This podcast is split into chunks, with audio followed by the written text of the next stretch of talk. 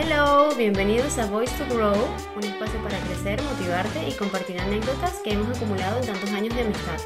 Hemos transformado nuestros voice notes en un podcast. Hablaremos de temas personales y cotidianos con los que seguro podrás empatizar. Soy Carla Rauseo Y yo, Marisabel Pacheco. y queremos acompañarte en este viaje. ¡Let's grow!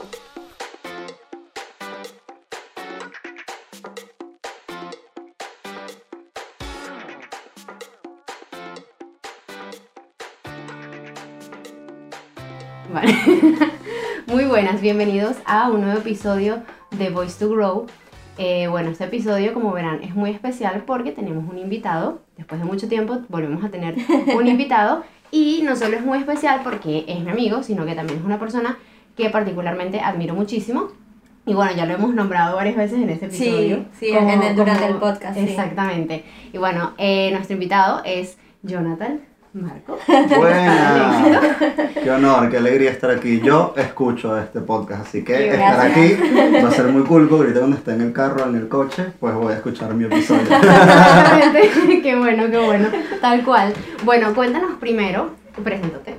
O sea, para que nuestra audiencia Sí, te conozca. te conozca. Muy bien. Sé que muchos deben de conocerte, porque eh, sí, sí que compartimos muchas cosas tuyas, o a lo mejor por redes sociales también te, te conocerán y te has hecho nombre como emprendedor en las redes. Entonces, preséntate un poco para que te conozcan. Pues bueno, mi nombre es Jonathan Marco. Como dijo Carlita hace un rato, me pueden conseguir en redes sociales como arroba spa del éxito. Y soy un empre- em- emprendedor empedernido. Pero yo cuando hablo de emprender, y es parte de lo que hace pues que mi negocio funcione y me apasione y lo disfrute tanto, pues hay dos temas que son claves y son los talentos y los propósitos. Y yo siempre pues busco que mis clientes puedan crear un proyecto que esté alrededor de sus talentos y de sus propósitos, porque siento que a partir de, de ese momento es que realmente podemos empezar a disfrutar lo que construimos y a tener un negocio pues que sea rentable, que nos guste hacer, porque cuando se habla de emprendimiento yo creo que emprender en algo que no te gusta es como dejar el trabajo que no te gusta Exacto. para, para un emprendimiento que Sí. tampoco disfrutas, entonces no tiene sentido. Claro. Entonces, bueno, eh, no, no expliqué exactamente lo que hago, pero creo que va es por sí, ahí. Sí, sí, exacto. Es, es poder crear, yo me, soy especialista en marcas personales, entonces Ujú. acompaño a mis clientes a poder desarrollar su propio negocio digital, de mentorías, de asesoramiento, pero que esté siempre eso, enfocado o alrededor de sus talentos, eso que son buenos, de la experiencia que tengan, para que puedan ayudar a los demás a cambiar sus vidas. Claro, y también es muy importante eso que dices de, de mezclar lo que es el talento con, con el propósito. Ujú. Porque, ¿qué pasa? A lo mejor eh, tú quieres hacer algo, pero a lo mejor no eres talentoso para eso, Claro. lamentablemente. Y a lo mejor puedes ser muy talentoso y no ser feliz. Totalmente. También. En el- en sí, que porque a lo mejor no haciendo. te quieres dedicar Claro, a eso. exacto. Entonces, es muy importante que, que tengas como las dos, las dos cosas muy claras, porque lo que te digo, de nada sirve dejar tu trabajo y emprender si a lo mejor vas a ser fel- infeliz Claro. siendo, no sé, eh, emprendiste siendo eh, coach y si no eres feliz, entonces ¿de qué te sirve? Porque bueno, porque eres bueno en eso, Exacto. ¿sabes? No, no le veo la lógica. Sí, de hecho, cuando mencionas la palabra talento, llamó mi atención porque yo veo que tú impulsas a, su- a tus clientes a eso. Entonces, ¿cómo, ¿cómo inicialmente descubriste que ese era tu talento? Que eras bueno en eso y dijiste, bueno, me voy a arriesgar y voy a empezar con esto porque creo que soy bueno haciéndolo. Wow. Es que, a ver, muchas veces yo creo que en general, no solo para los talentos o para los negocios, queremos como u- a- algo que sea de poder conseguirlo de hoy para mañana. Yo creo que conectar con nuestros talentos es un proceso que vamos haciendo todos los días. Es un proceso de autodescubrimiento. Entonces yo tal vez hoy conecté con algo Ujú. y eh, durante esta conversación que tengamos, pues podemos conectar con otra cosa diferente y cada vez, cada situación, cada experiencia, cada curso, cada test de autoconocimiento que hacemos nos ayuda a conectar con esas situaciones o esos talentos o esas experiencias que puedo compartir. Yo personalmente, lo que más me, me ayudó a ponerle nombre y apellido a mis talentos, digamos, pues bueno, fue trabajar con un mentor Que me ayudara a Claro. enfocar ese camino, a, a- a aplicar herramientas, cuestionarios, eh, conversaciones que me han ayudado a, de nuevo, a ponerle como nombre y apellido, porque Exacto. cuando, yo cuando hablo de talentos, no es solo lo que se me da bien, y que sé que se me da bien, porque también tal vez tenemos talentos que de niños, hay cosas que de niños se nos da bien y la vida, el entorno, la familia, no hizo que nos enfocáramos en ese camino y lo olvidé. Sí, eso lo hemos hablado. Pero puede antes. ser un súper talento que tengo ahí Sí, apagado. ¿no? Entonces también tengo que conectar con Claro. eso, descubrir eso. Tal vez hice un curso un fin de semana y ahí aprendí a hacer campañas de Facebook Ads. Y soy ahorita un fenómeno haciendo campañas de Facebook Ads, pero como no estudié un máster de publicidad, Claro. entonces eh, le quito mérito a eso que se me da muy bien. Claro. Entonces yo creo que la vida te va dando diferentes vivencias, experiencias, eh, conocimientos, eh, que, que te ayudan a eso, a ir conectando con las cosas que se te pueden ir da- dando bien. Claro. Y aparte que tú siempre has sido muy bueno con el don de la palabra, desde muy pequeño. Sí. O sea, porque yo me acuerdo en el colegio que estabas, por ejemplo, también en Corazón Inquieto, o en el CESA, en el, en el Centro de Estudiantes del, del cole, eh, por ejemplo, en los Scouts, también estuviste Sí. muchísimo tiempo, eres, ex- ex- bueno, yo también fui, me acuerdo, ¿sabes? que sí, porque por la universidad, y yo le decía Jonathan, yo me quiero quedar en los Scouts, porque me encantaba porque estaba en la manada, con los chiquitos, y a mí me encantan los niños, entonces me encantaba esa parte, pero bueno, como que no la, no la seguí. Pero siempre has tenido como que muy buen don de la palabra, muy buena eh, comunicación de saber cómo, cómo expresar ese mensaje que quieres llevar. Sí, e- eso que dice Carlita es que yo toda la vida, todas esas actividades que mencionó las hacía de forma voluntaria, porque Ajá. las disfrutaba hacer, porque se me daba natural, porque Exacto. era un talento innato que tenía y que además sentía que estaba aportando algo. Yo cuando emigré en el 2014, yo eh, ya tenía tiempo como coqueteando con, con, la, con el coaching y qué podía hacer yo con el coaching. Y descubrí con el coaching una manera de ganarme la vida haciendo eso que he hecho de forma voluntaria Claro. siempre. Porque siempre he estado como organizando eventos, aconsejando personas, este, dando charlas, de nuevo, de forma voluntaria porque lo disfrutaba demasiado Claro. hacer. Entonces, bueno, el coaching hoy en día es una herramienta de trabajo, no es a lo, a lo que me dedico al 100%. Con el coaching, pues ayu- puedo asesorar mejor a mis clientes. Claro, Pero bueno, es como conectar con eso que siempre se me ha dado bien y ver de qué forma puedo yo convertir eso en que se, en que se convierta en mi negocio. Ujú. Actualmente tengo una cliente que es abogada y que parte de sus talentos es justamente también la comunicación. Ujú. Y lo aprendió a comunicarse profesionalmente con sus parejas, con sus hijos.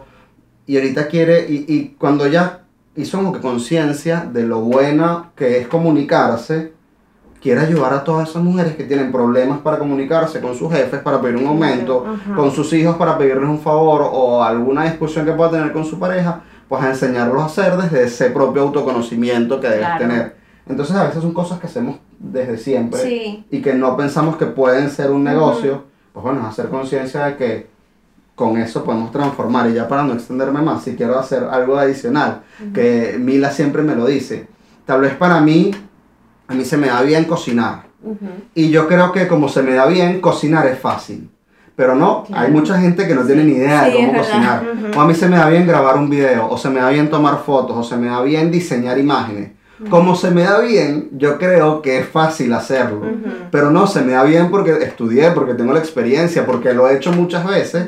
Pero afuera hay demasiada gente que no tiene ni idea de cómo hacer esas actividades. Y ahí entramos nosotros a diseñarle los posts, a grabar los videos, a grabarle los audios, a cocinarle lo que, lo que van a comer, porque yo lo sé hacer y hay gente que no lo sabe hacer. Claro, claro, claro. Y qué importante que, o sea, puedes ayudar a todas esas personas y al mismo tiempo ser feliz haciéndolo, ¿sabes? O sea, Exacto, como que no, porque yo sí he visto y, y yo quiero emprender, obviamente eh, estoy todavía en mi trabajo, que ya vamos a hablar sobre eso, porque tú estuviste mucho tiempo de esa manera, así también, estoy en mi trabajo y emprendiendo.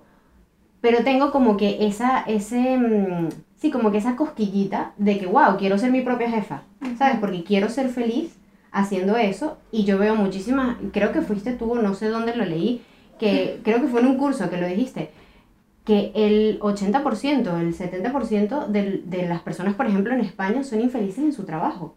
Y eso está, o sea, eso Sí, es horrible. Eso es horrible alta. porque si te pones a ver, pasas 8 horas y algunas veces hasta más en tu trabajo Y no eres feliz. compartes con gente que algunas veces hasta compartes más con esas personas que con, con tu propia familia y eres infeliz. Totalmente. Entonces, ¿de qué te sirve llegar a una casa que a lo mejor vas a llegar a dormir nada más para levantarte el día siguiente a hacer infeliz y hacer algo que no te gusta.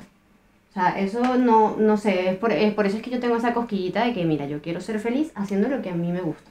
Claro, estás como en esa transición de querer dar ese paso. Exactamente. Pero también, o sea, yo creo que es más sencillo una vez que tienes como más claro el objetivo, porque yo personalmente Claro. también considero, o sea, estoy también en esa etapa de ver qué se me da bien y hay cosas que también considero que se me dan bien, pero todavía no sé cómo orientarlas Claro. hacia un sentido más profesional, ¿sabes? Y este camino yo creo que es más largo todavía, o sea, ya descubrirte es largo y cuesta, pero Claro. luego saber ori- orientar eso como Claro. que también es otra transición más, ¿sabes? Exactamente.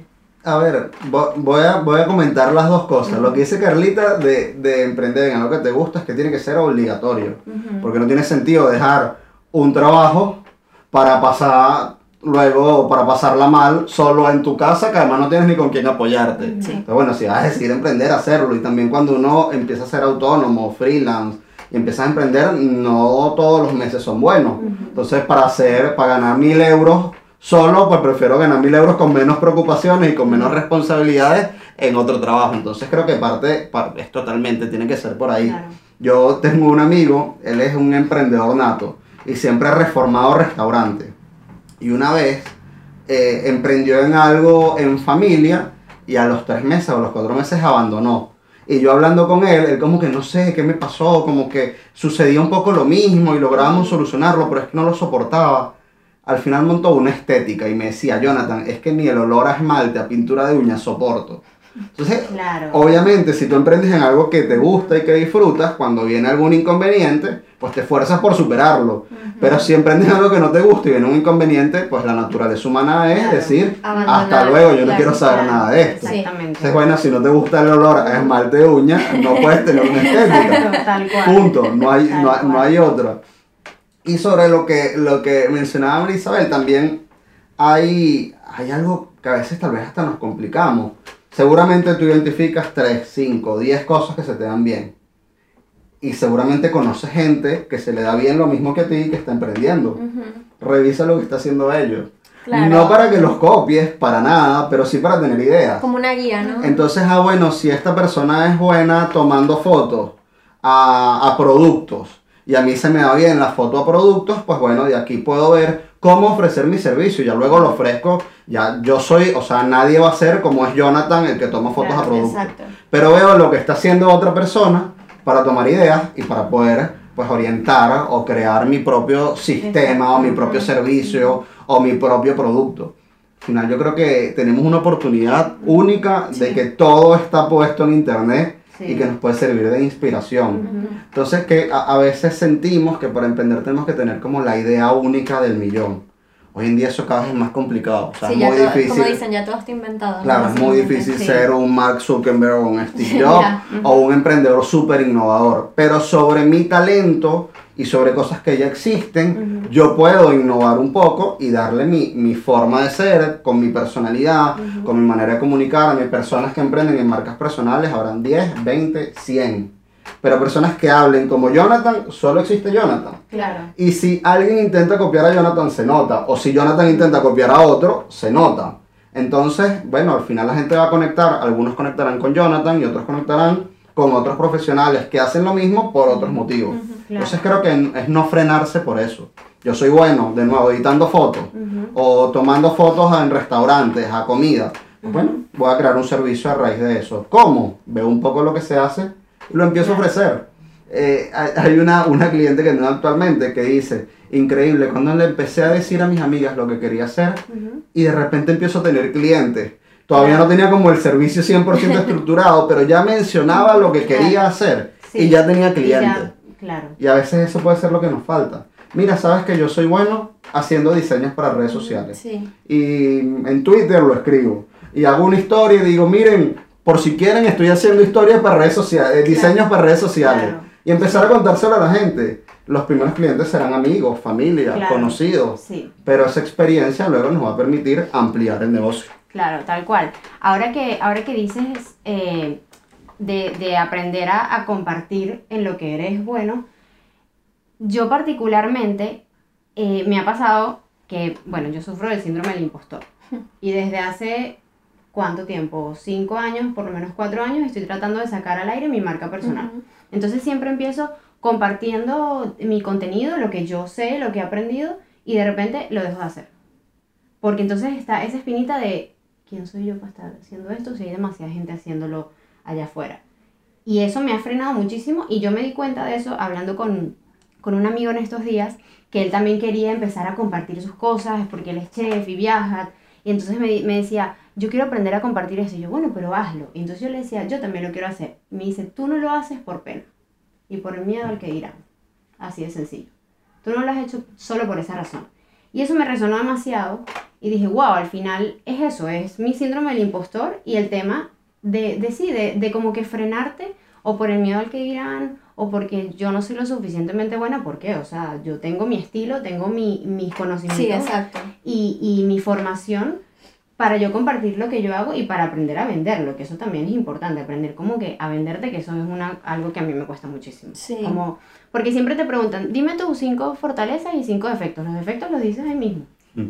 pero las fortalezas es como te, te frenas, ¿no? Sí, eso si te iba a tienes decir, fortalezas como- tienes que sentirte A veces es decirlo. complicado, ¿no? Como que reconocer en qué cosas Ujú, eres bueno sí. y que se te da bien lo que tú dices, como que siempre me lo comentas, como quién soy yo para subir este contenido, para explicarle a Ujú. alguien, pero seguramente tú sepas más que otras personas y esas 100%. personas que saben menos que tú lo apreciarán, al igual que habrán personas por Ujú. encima de ti que tú también puedas recoger conocimientos y puedas seguir creciendo, pero yo creo que es complicado esa parte de aceptar como que tus cualidades buenas y reconocer como tu nivel. A veces Sí, cuesta un poco, ¿no? Si, si quieren verlo gráficamente, esto yo lo escuché hace como tres años, no recuerdo en dónde, pero lo uso siempre. La escalera de la experiencia. Imagínense una escalera con 10 niveles o 10 peldaños. Ujú. Bueno, cada persona va teniendo, vamos a hablar del diseño. Claro. Cada persona tiene una experiencia. Habrá gente que tendrá, que estará en el nivel 10 de esa experiencia porque tendrá 30 años diseñando contenido. Tal vez Carla está en un nivel 5. Ujú. Por debajo de ese nivel 5, o hasta el 3, si no quiere ponerse en el 5, por debajo de ese nivel 3, hay dos peldaños más de personas que saben menos que Carla. Y que Carla puede ayudar porque sabe menos que Carla. Claro. ¿Qué pasa? Que nos queremos comparar, qué sé yo, con Anthony Robbins, que tiene 30, 35 años de experiencia. Sí. Con Vilma Núñez, que tiene 15 años o 20 años de experiencia. Con Vero Ruiz del Viso. Sí. Obviamente puede ser una inspiración y una referencia porque queremos llegar a ese lugar, Claro. pero si yo tengo un año o cinco años de experiencia, es muy difícil que yo esté al nivel de esas personas. Claro. Puede ser que sí, pero es que es complicado. Claro. Entonces que esos referentes nos sirvan de inspiración, Ujú. pero no de comparación, porque entonces nos... Si no te... Es que, ¿qué voy a estar hablando yo? Ya para eso que escuchen a Vilma Núñez, que es la crack de las cracks. Claro. Entonces yo solo tengo que pensar, incluso si no pienso así, siento que somos egoístas, que debajo del nivel en el que yo esté, sea cual sea, hay personas que saben un poco menos que yo y que yo los puedo ayudar. Claro. Yo no puedo ponerme aquí a hablar de diseño de contenido porque lo que sé es muy básico para resolver cuando tengo que resolver. Por encima de mi escalera de experiencia de diseño hay, no sé, 8 o 9 niveles de personas de las que puedo aprender.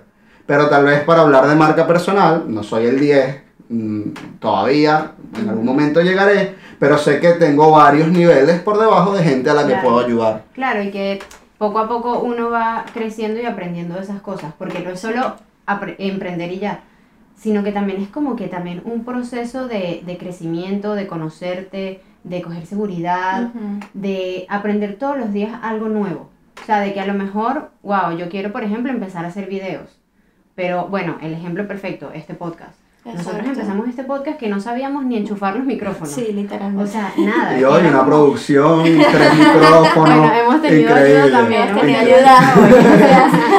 Sí, pero, y claro, y empezamos que yo ni siquiera, eh, o sea, yo jamás en mi vida había encendido una cámara y me había puesto un micrófono y había gra- grabado mi, mi voz y me había escuchado enfrente de una cámara Sí. porque para mí era que yo decía, no, no, no. Y ahora nos hemos soltado un poco más, hay algunas veces que estamos un poco más como, Claro. como tiesas ahí, ¿sabes? Pero poco a poco lo hemos ido aprendiendo y todos los días hemos aprendido algo nuevo. A lo mejor el primer episodio dijimos, wow, debimos haber puesto en vez de la cámara así, así. Sí. Y a lo mejor tenemos que poner ahora, mira, nos enfocamos demasiado en poner adornos y esto, es No mejor falta, contenido, sí. no hace falta, ¿sabes? Entonces como que poco a poco uno va aprendiendo y creciendo y, y cometiendo errores.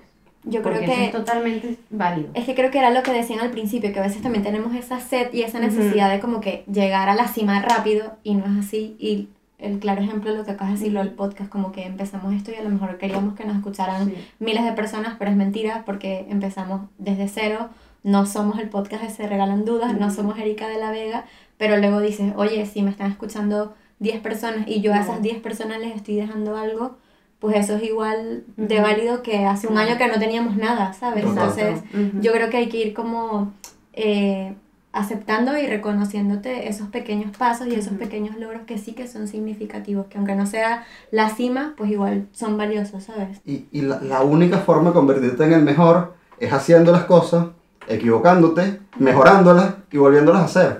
Es que no hay otro camino.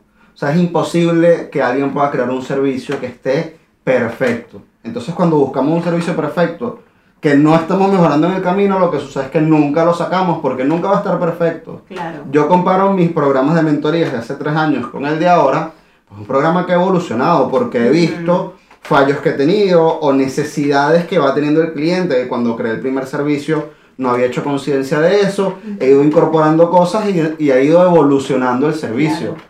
Un mismo un fotógrafo, un, un videógrafo. Si, si ven el primer video que grabó hace un año, ni siquiera estoy hablando de 10 años de experiencia, y lo pone al lado de un video que grabé hoy, y seguro va a haber un cambio exponencial. Sí. Porque bueno, cuando grabó el primer video vio eso, que hizo mal un enfoque, que le entró un rayo de sol y tiene que estar pendiente de eso para la próxima. Pero si no hubiese grabado ese primer video, Claro. estuviese congelado, sin mejorar, sin poder ofrecer un mejor servicio, Sí. sin poder ayudar a más personas. La única forma de mejorar es empezar a hacerlo, lo no hay otro camino. yo eso lo veo demasiado, por ejemplo, que sí, con mi primer logo, a con los logos que hago ahora, por ejemplo, Claro. o con las marcas personales que he diseñado, el branding que diseñaba hace, no sé, seis años, a lo que diseño ahora, porque Ujú. ahora he aprendido más cosas. Sí, ¿sabes? Entonces he tenido más herramientas, más cosas que Totalmente. ofrecer. Entonces sí, sí sé, como que se nota la diferencia, pero no me puedo comparar con esa Carla de hace seis años, porque esa Exacto. Carla de hace seis años era totalmente diferente. O sea, es que yo creo que hasta las experiencias que vives en el día a día te, te cambian. Sí, eso estaba pensando Claro. también, tu de- de personalidad, las cosas que vas aprendiendo, la Lo gente, la gente a la que te vas rodeando también, Claro. o sea, eso influye mucho, sabes, tanto en tu vida, en tu personalidad, en tus procesos creativos, o sea, son bastantes factores y son parte de tu evolución también Sí, al final. Exactamente. Completamente. Y al- algo que mencionaste al principio. Vale, quiero empezar a hacerlo, Jonathan. Pero no soy capaz de generar 1500 euros con mi proyecto todavía, pero quiero empezar a hacerlo.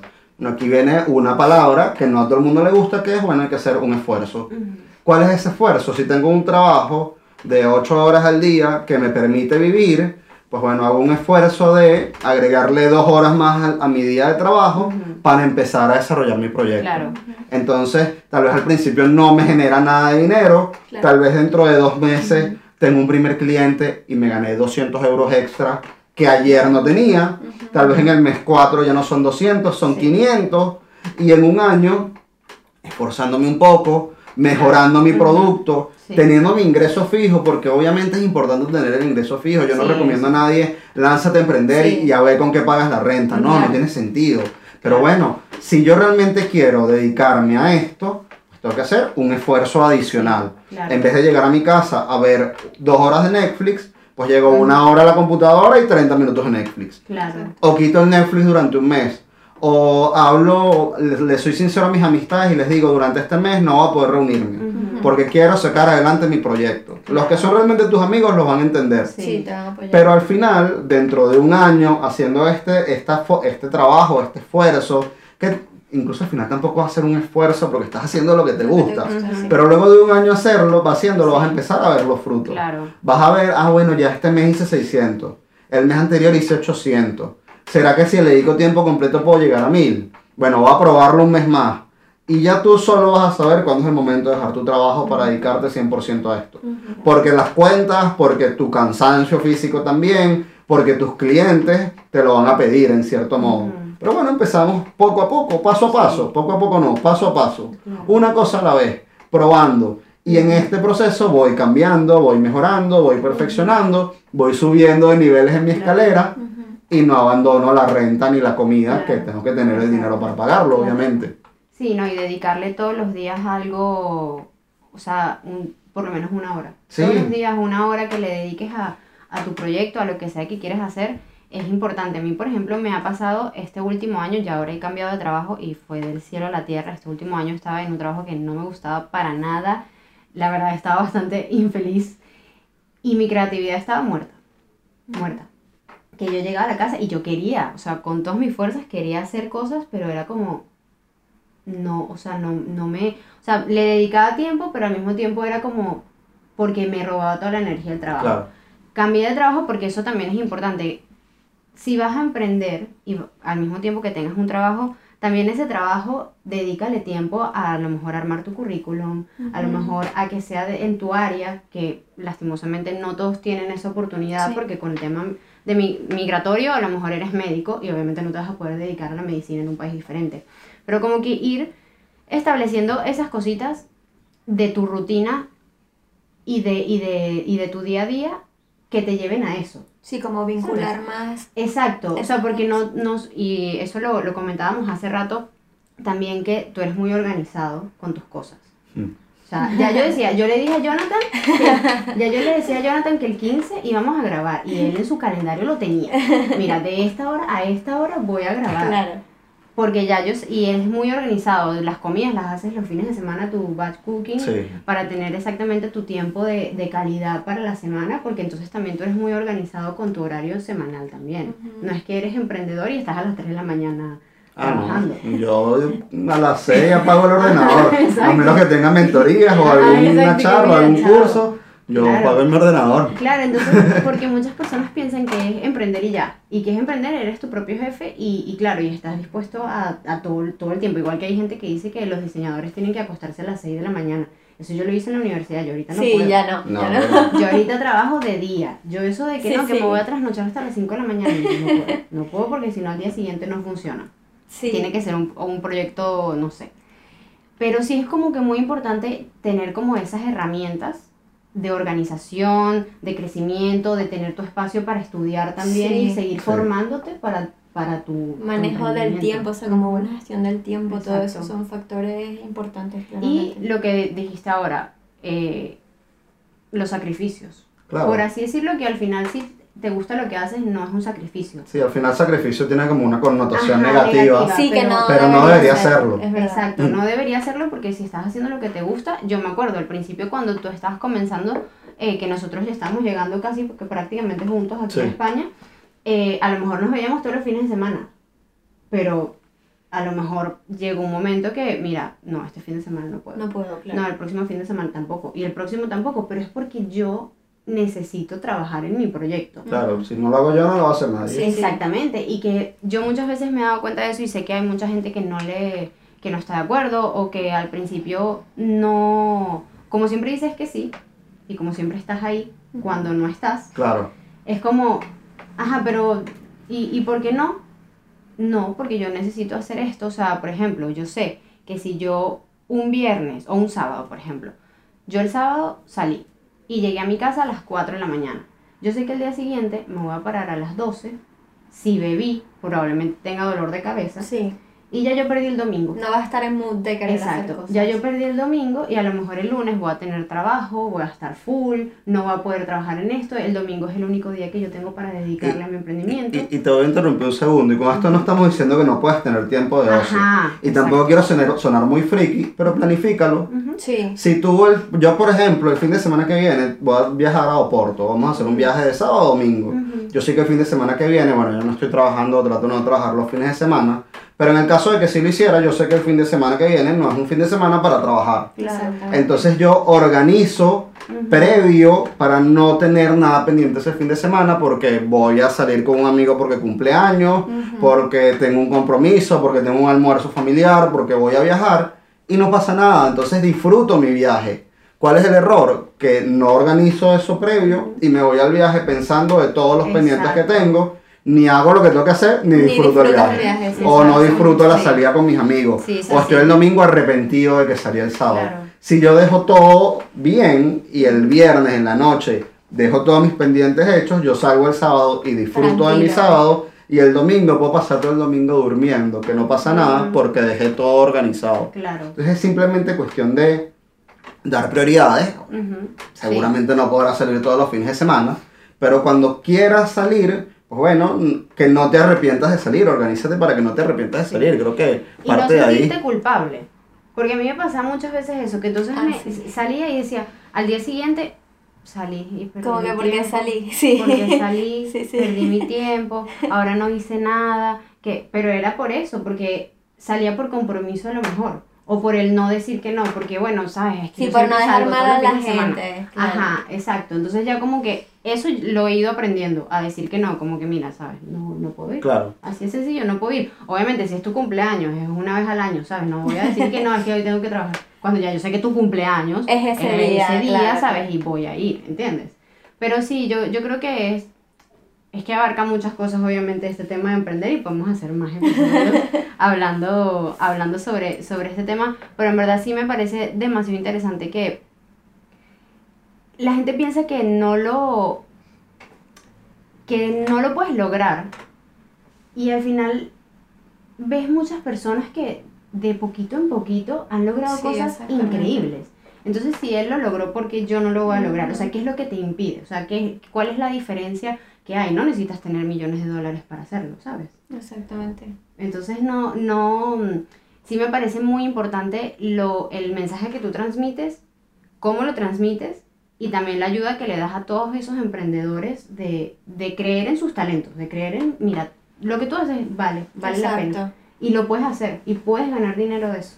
Yo, yo creo que con eso que dices hay dos ideas principales. Primero, siempre lo digo, todos tenemos talento. Ujú, Aunque sé que en muchos casos hemos crecido en entornos donde los talentos no se potencian. Exactamente. Incluso en las escuelas, pues cuando te va mal en algo te penalizan, ujú. pero cuando te va bien nadie te felicita No te. Y te refuerzan en lo que te va mal y no te refuerzan en lo que te va bien. Pero bueno, no podemos vivir quejándonos del, del pasado y hay que enfocarse en el presente. Claro. Cuando se repartieron talentos, no fue que dijeron, bueno, para Carlita este, para Marisabel este, Jonathan, para ti no hay talentos. No, todos tenemos talentos.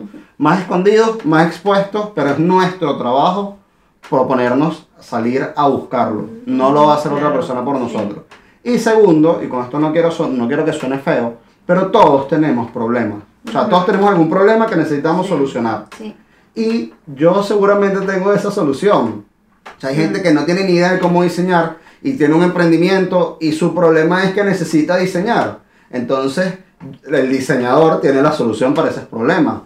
Eh, yo tal vez quiero grabar un video para mis redes sociales y no tengo ni idea de cómo hacerlo. Y eso es un problema porque quiero grabar un video y los videógrafos tienen la solución a mis problemas. Todos tenemos problemas. Depende de cada uno de nosotros ver qué problemas puedo solucionar y hacerle saber al que tiene ese problema que yo le puedo solucionar ese problema. Claro. Yo creo que de ahí parte. Tocando puertas, intentándolo, la primera vez gratis, no importa que lo hagamos gratis, nos gusta hacerlo. Me gusta diseñar, me gusta grabar videos, me gusta cocinar. No importa que tenga que hacerlo gratis una, dos, tres veces. Sí, y pido feedback y tengo tal vez unas primeras, unos primeros casos de éxito y les pregunto su experiencia, que qué podría cambiar. Y luego pues el primero lo cobro en 100 Ujú. Y tengo un primer ingreso. Bueno, pero es que mi servicio realmente cuesta 500. Bueno, se lo cobras a uno a 100, al siguiente en 250, al siguiente en 400 y ya sin darte cuenta, con 5 o 6 clientes, estás cobrando los 500 euros que vale tu servicio. Claro. Mm, Tal vez no lo podemos conseguir, doy un paso y tengo todo resuelto. Pero es que si no lo empezamos a hacer, yo creo que esta puede ser una de las frasecitas que ponemos en el Instagram. Si no lo empezamos a hacer, nunca nos vamos a convertir en el mejor y nunca vamos a lograr lo que queremos conseguir. Nunca. Sí, también mi prima me dijo una vez algo que estamos hablando de este tema de mi síndrome del impostor y todo esto y que no compartía mis cosas que hacía.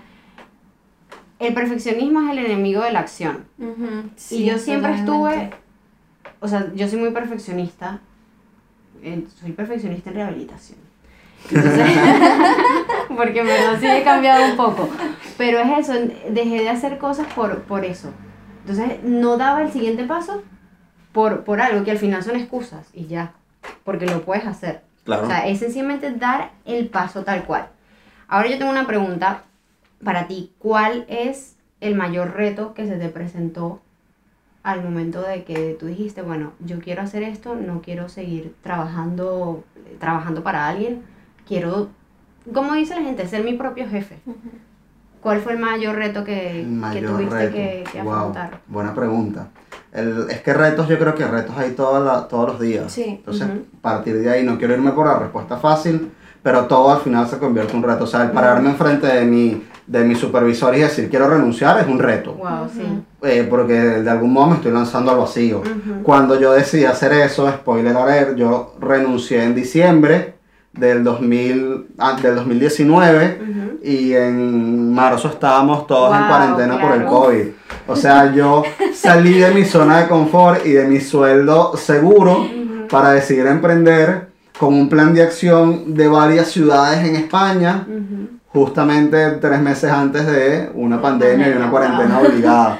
Eso fue un reto. Sí. Claro. Eso puede ser un grande, reto. sí, yo creo que Y, y- y al Sí. final, y al final, pues, todo lo que tenía planificado, porque ya habían contactos en Zaragoza, habían contactos en Barcelona, habían contactos en Valencia, con escuelas de negocio en diferentes ciudades, pues todo eso se perdió. Y lo que me iba a dar dinero a mí ahorita, ¿dónde lo saco? Entonces tuve que digitalizar todo.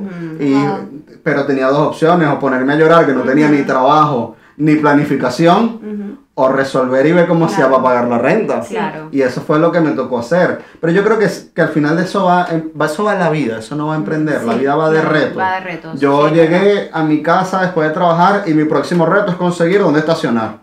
Ujú. O si no planifico la comida, llegué a mi casa y mi próximo reto es decidir qué voy a comer. O sea, hay retos más fáciles, hay retos más complicados, Claro.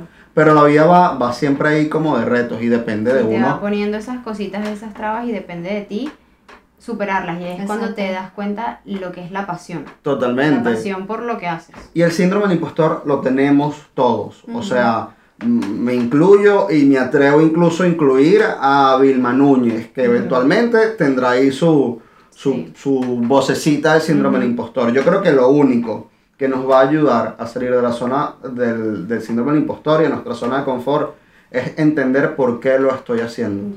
Pero no un porqué, no un objetivo, no un porqué vacío. O sea, yo estoy haciendo esto porque quiero en 30, en 20 años no, eh, poder vivir de los ingresos que realicé. Entonces cuando el síndrome del impostor viene, cuando digo no voy a grabar ese video, cuando prefiero ver Netflix que sentarme en el ordenador, me recuerdo de que si no me siento, en 20 años voy a tener una jubilación de 300 euros. O eh, mi porqué es que quiero ser ejemplo para mis hijos.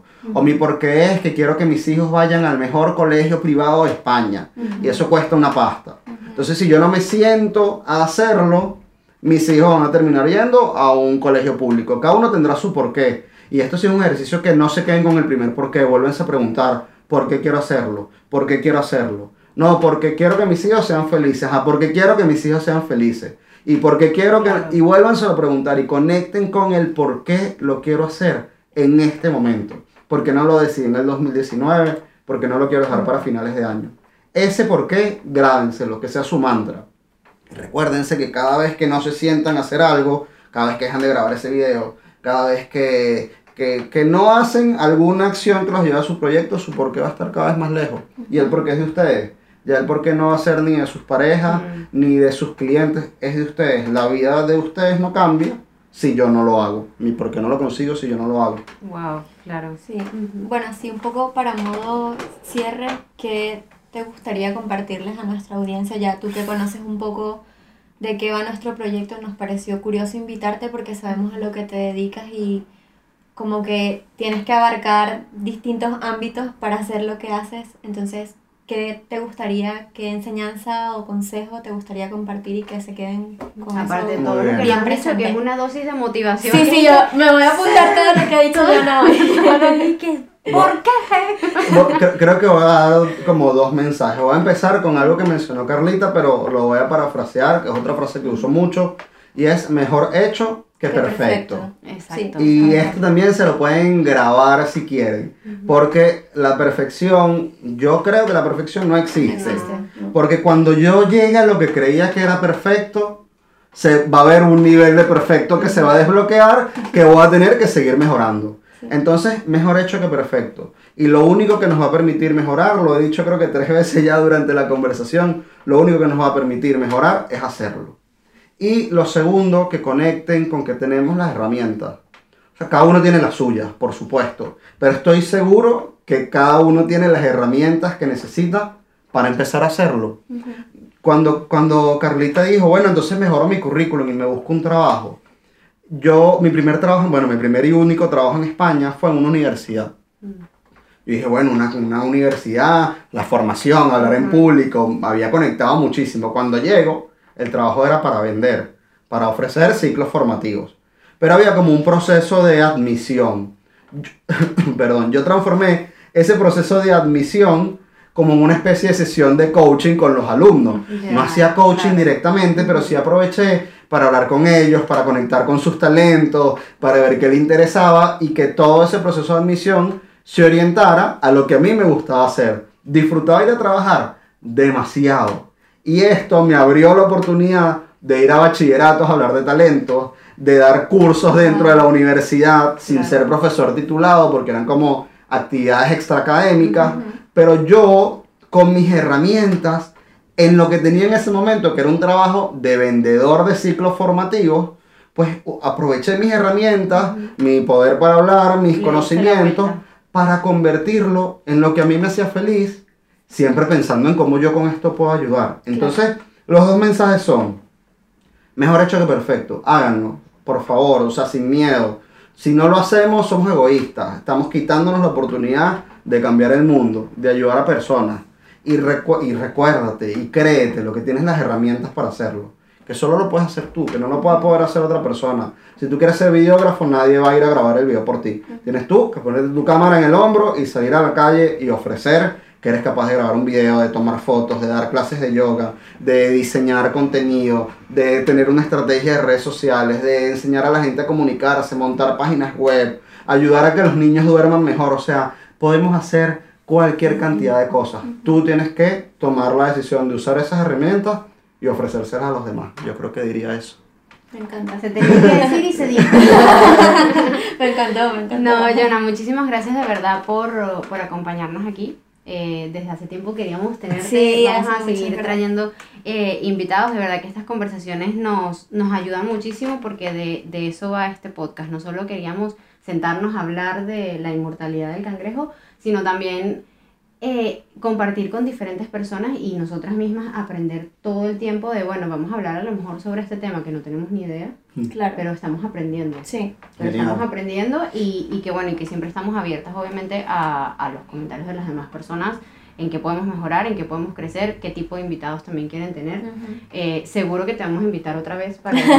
para otro tema. Esto fue como una abreboca, Sí, sí, sí. porque a lo mejor podemos abarcar otros temas en específico. Si algo de lo que dije quieren que lo profundicemos, Exacto. en los comentarios. Ajá. Exactamente. Buena, buena. Sí, exacto. Porque también podemos hacer a lo mejor un, un episodio de un tema en, en específico como tal y, y está bastante, bastante bien. Sí. Entonces, bueno, como siempre, eh, no olviden suscribirse en todas las redes sociales. Sigan a Jonathan como arroba espada del éxito. Tiene muy buen contenido. Y, y bueno, pueden profundizar más en lo que él hace, en los servicios que ofrece, todo. Y seguirnos en nuestras redes sociales como arroba voice to grow y suscribirse en todas las plataformas de audio, Spotify, eh, YouTube y Apple Podcast. Eso es. Y ya Bien. sería hasta el siguiente Hasta el siguiente episodio. Bye. Chao. El mundo necesita referentes como tú. Bien.